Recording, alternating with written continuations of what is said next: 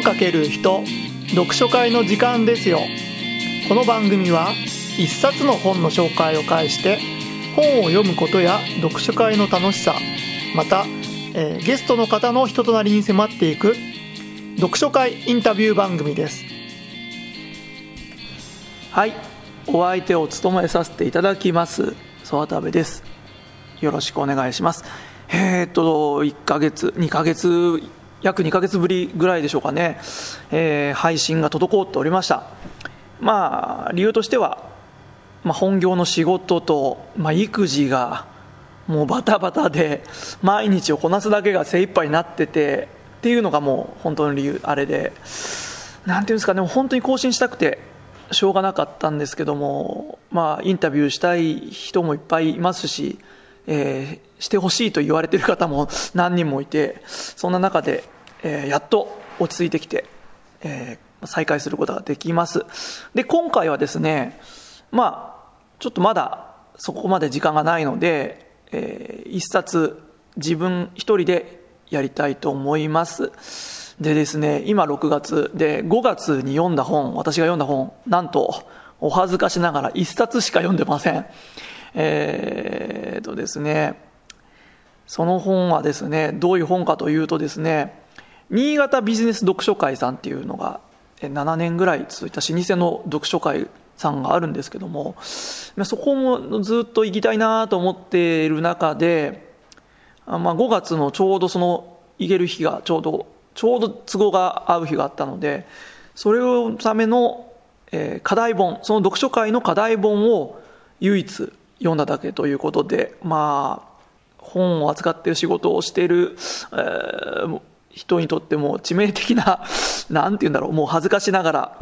なことで猛省中なんですけどもその唯一読んだ本を今日、えー新潟ビジネス読書会さんがどういうような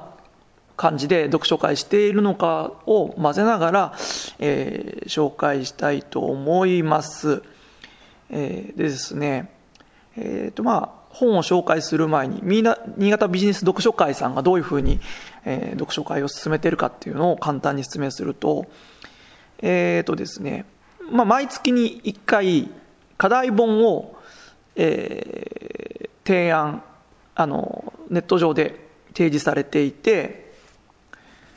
まあ、その本についてやるんですけどもうん大体よ今回だと4日ぐらい4日5日ぐらい前にその本についてのこういうことを喋りましょうっていう課題も、えー出てくるんですね。に今回は2つありましたけども。でそんなのでまあなかなか深い話が皆さんがまあ予習完全にしてきてるのでできるしあとまあもう大あの名前の通りビジネス書を扱っていて、えー来る方もビジネスパーソンパーソンの方が、えー主で、えー主催者の方も2人主に2人いらっしゃるそうなんですけども1人は、えーまあ、中小企業診断士の方でもう1人は図書館の司書の方が主に運営されている読書会です。えーこんなとこですかね。それで実際今回は、えー課題本、5月に課題本になった本は、えー宝くじで1億円当たった人の末路、えー鈴木信之著、えー日経 BP 社から出てる本ですね。えーこの本が課題本として挙げられてました。えーっとですね、まあ、この本をまあ古代本として読んできて、もう提示されてきてて、実際にまず始まったら、まあ、私が参加した時は6人の方の参加、えー男4、女2でしたかね。で、まず、まあ、人数もそんな多くなかったらしいので、まあ、自己紹介をして、で、自己紹介終わったら、今度、まあ、一人ずつ、この本の読んだ感想を言っていきました。でですね、課題の読んだ、一人ずつ課題、あの、読んだ感想を言ったら、今度、あの、課題が2つ出てたので、その課題について、えークロストークでみんなで意見を出し合う。で、そして最後に、星いくつかっていうのが5段階で評価するっていうのがあって、えー終わったら、大体飲み会が、あのもう定番みたいで私はちょっと育児っていうか子供を迎えに行かなきゃならなかったので、えー、行けなかったんですけども飲み会があってより密にまあ常連の人が多いのかな会員になってもらって結構話していってビジネスにもつながるような、えー、会なのではないかなと思見受けしました。で実際にじゃあ私はこの宝くじ1億円当たった人の末路っていうのを感想をまず言ったんですけどもえー、と簡単にまあ読んでない方にも説明するとこのラジオあのポッドキャストでは、えー、あの宝くじを1億円当たった人を何て言うんだろうなインタビューとかしたようなルポ形式の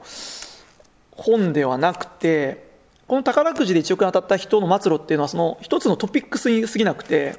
いろいろな人の末路がいろいろな事柄の末路が書いてある本です、え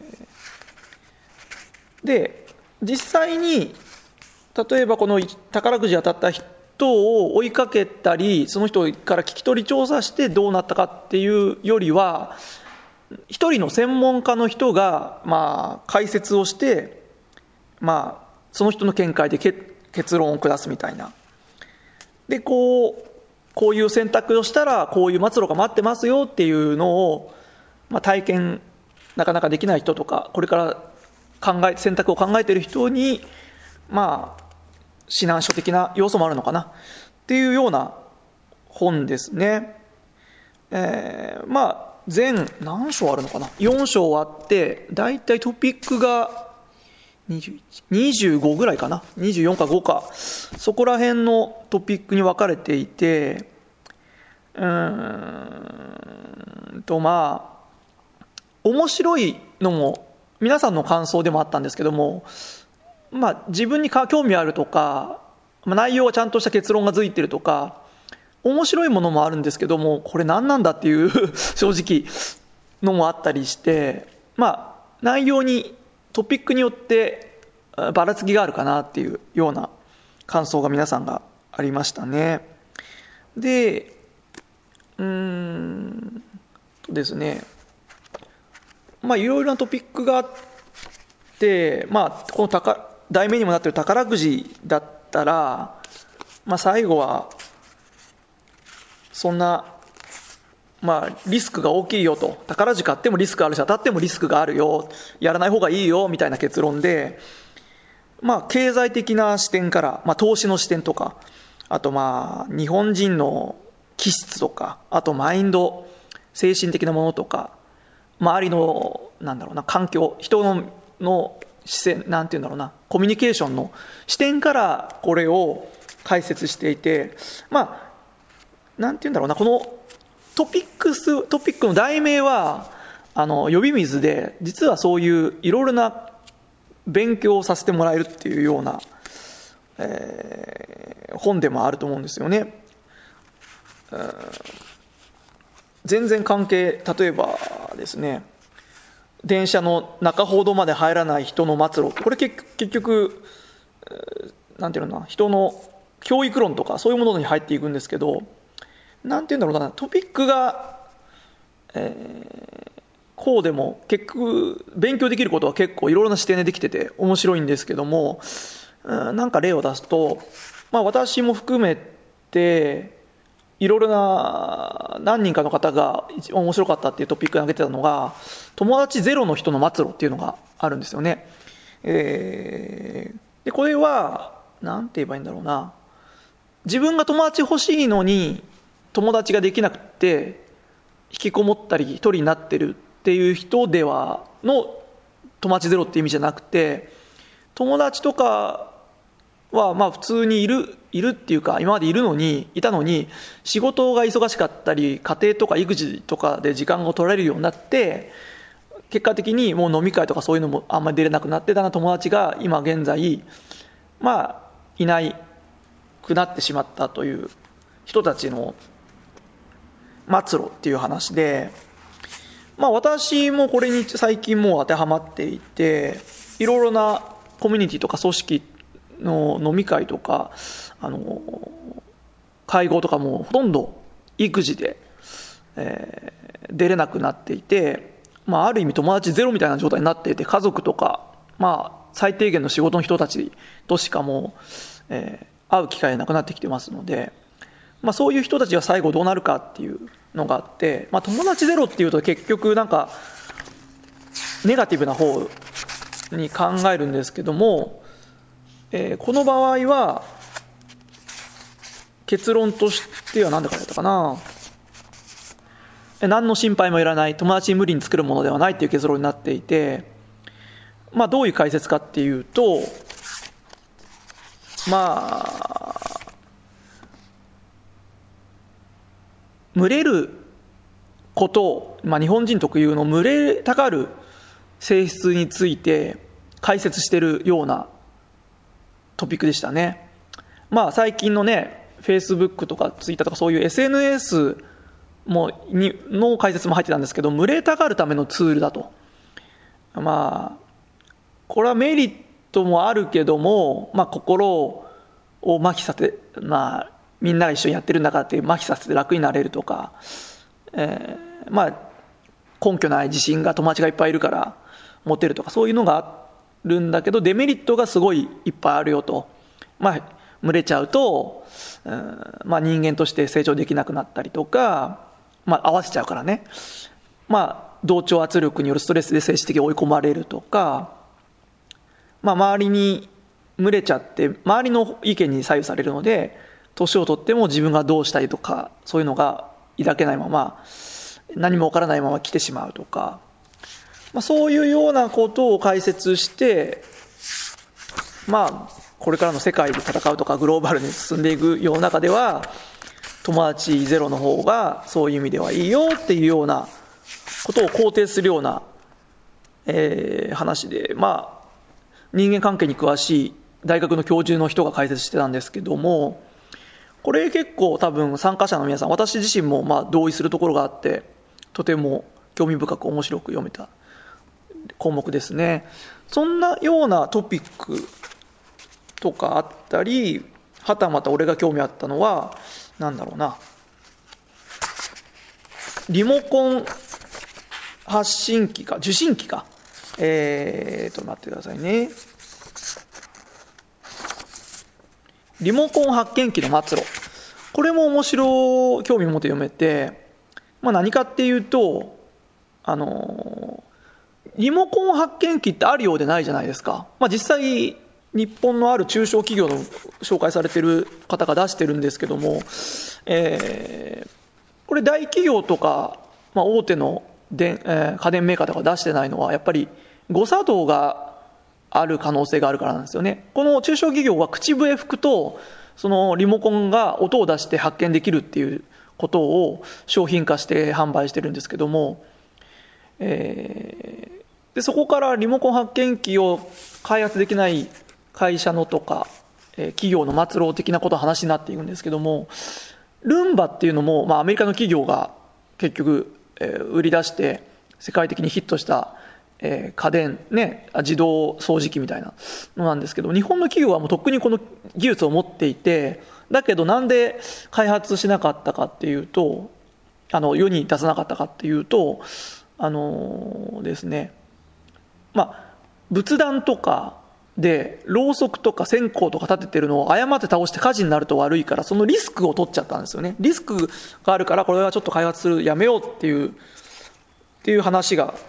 えー、書いてあるんですけども、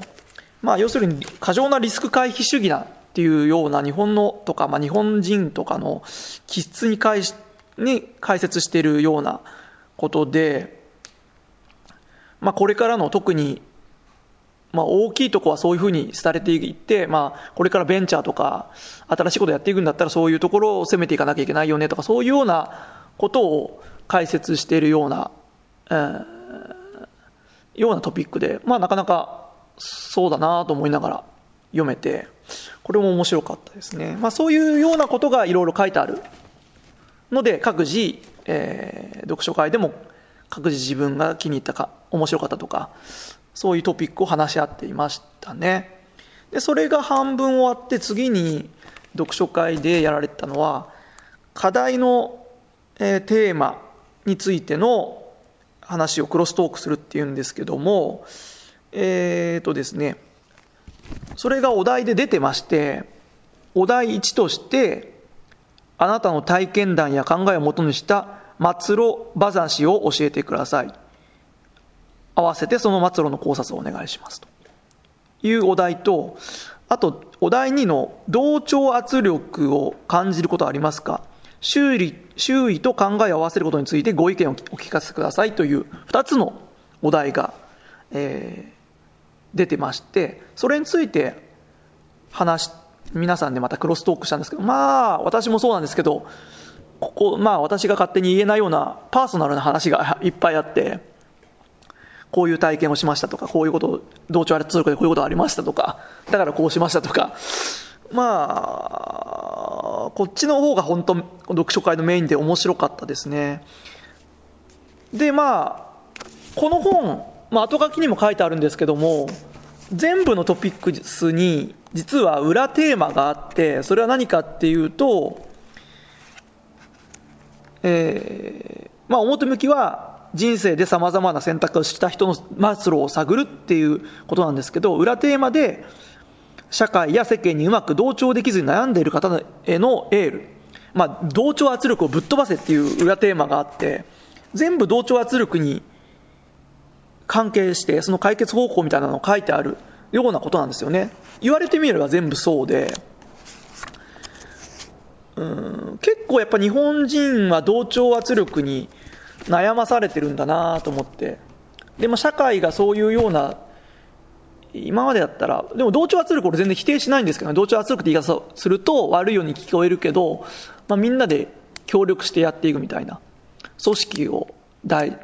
ね、大事にして、だから今日本はここまで成功した国にね、戦後から急激に、えー、ここまで経済大国になれたと思うんで、でも時代に最近やっぱり合わなくなってきてるっていうのも確かに私自身も感じていて、私の、えー、仕事の方法の中でも。そういう話がクロストークでいっぱい出てきて面白かったですね。まあ、ちなみに私はどんな末路を自分なりに課題1の末路を紹介したかっていうと、えー、シングルファザー、シングルファザーになっちゃった人の末路っていうのを 紹介していて、まあ、厳密に言うとプチシングルファザーで、まあ、うちの妻が、あの、産後の日立ちが、悪くて、あの、まあ私が一人で主に見ていた期間があって、今でもまあ結構な、夜は完全に私一人で見てますし、えー、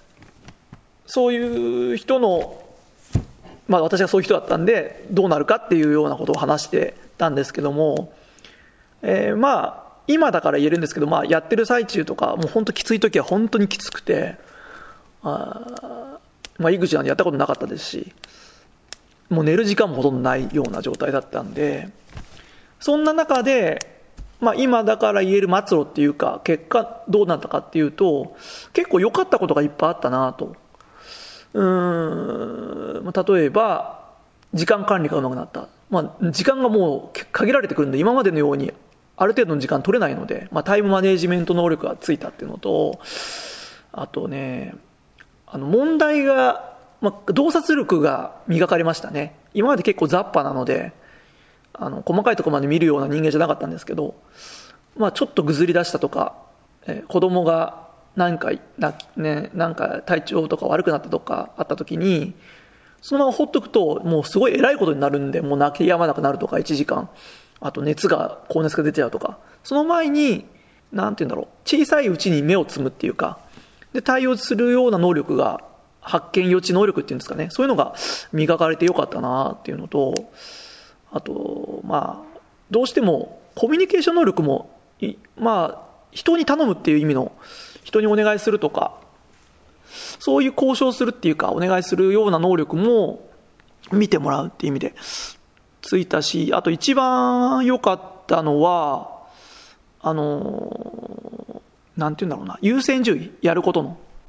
人生の断捨離ができ、明確にできたっていうか、なんか言い方で言うと、やるべきこと、やりたいことをできるだけもう明確にしてきたんだよなと、して、することができたなと。今までは結構同調圧力もあるけど、あの、まあ、組織とか、まあ、なんて言うんだろうな、自分が本意じゃないのにやってるようなことがいっぱいあったんですけども、どうも子供の育児するからってどんどん切ってたんですよね。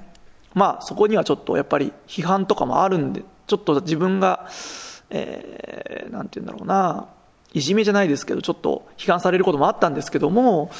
結果良かったなと思って、その子供の育児っていう盾を使いながら、そういうことを明確にできて、まあ、断れるときは断ると。もうで、何でもかんでも受けていくと、自分が本当にやるべきこと、今で言ったら私だったら、えー、本屋を買い、まあ、ある程度事業としてちゃんとしたいっていうのが一番やりたいことなんで、それをやるために、まあ、地域とか、まあ、じ、まあ、ある仕事関係の参加しなくてもいいような組織とか事業とか、そういうものを切ることがある意味できたので、そういう意味で一部、あの今回、シングルプチ、シングルファザーになって末路、良かったなっていう末路になりましたっていう話を、えー、読書会でさせてもらいました。あとですね、課題2の同調圧力についてなんですけども、あのー、私のような人が多いかど少ないかわからないんですけど、同調圧力って漢字代でもうそのまま思考停止でやってたことが多かったなと。まあ、自分がまあ大学まで大、うん、野球やってて体育会系だっていうのもあるんですけども、なんて言うんだろうな。特に地域の行事とか、えーまあ、会社の、ある程度会社だったら、上の人がやってきたことを、上の人がやってきたんだから、もう、や、そのままやっていたみたいな。自分たちの番だからやるみたいな。何も考えずにそういうふうにやっていて、まあそれを自分の下の世代に、俺たちがやってきたし、先輩たちもやってきたっけ、やれやっていうのを逆に俺が同調圧力をかけてる立場になってたなと。まあ、今のね、私の下の世代って結構、はっきりそういうのをしてるんで、飲み会とかもそういうのを、もう自分のあれがあれば、すっぱり断りますし、そういう人たちをなんか受け入れて、まあ数年前まではこの野郎とか思ってたんですけど、まあそういうことができる若い世代の人たちにある意味、見習わなきゃなというような考えに最近変わってきていて、まあ、同調圧力って感じないまま言っていたんですけど、最近はもう同調圧力だなとか思いながら、ちょっと苦痛に感じてたのをまあ、さっきのプチファ、シングルファザーのことにも関連するんですけども、断る勇気というか、自分の、考えとかやりたいことを主張するのも、まあ、自分を守るためにも大事なのではないかなと思っていて、えーまあ、今回の本のその裏テーマの同調圧力をぶっ飛ばせっていうのでいろいろな同調圧力をあの、屈しないようにする方法というか事例がいっぱい書いてあるので、そういう意味でもこの本は面白かったのかなと思いました。し、私みたいとか同調圧力に悩んでる人が日本人の現在の人には多いのではないかなと思います。だからこの本が結構ベストセラーじゃないけど売れてるらしいんですけども、評価されてるのかなと思いました。そんなとこですかね。で、最後に、まあ、そんな話を、えー、しながら、えー、5段階評価で星いくつかっていうのがありまして、あのー、まあ、総合皆さんの意見で星3つでしたね。私も星3つにしてたんですけども、まあ、なんて言うんだろうかな。なんで星3つにしたかっていうと、面白い内容もあるし、面白く内容もあった。で、本の全体の評価という意味と、あとこれ、えー、日経のビジネスオンラインだったかな？の記事をちょっと過失訂正して本書籍化したものなので、別に本じゃなくてもネットでもいいのかなと。逆にネットの方が自分が興味あるようなトピックにだけを読めるんで、そういう意味でこれはちょっと本としての評価としては、私は低く3っていうのをつけさせてもらって、まあそういう意見の同じような人も多分話だといたのかな。評価した5っていう評価した人方もいらっしゃって、それはやっぱり内容が面白かったっていう。確かに内容面白いのもいっぱいあるんですよね。だけどそういう評価もあってまあそういうなんていうんだろうな。最後にこの本の評価をみんなで話し合うっていうのもなかったので面白かったですね。ぜひあのこの本もまあよかったら読んでほしいですしあの新潟ビジネス読書会さんみたいな何て言うんだろうな課題本を提示してなおかつその課題本の中のまた課題をテーマを絞ってやってみんなで、えー、話し合うっていうような読書会お近くにあったら、えー、とても有意義な時間が過ごせるかと思いますので、えー、お勧めしたいと思います。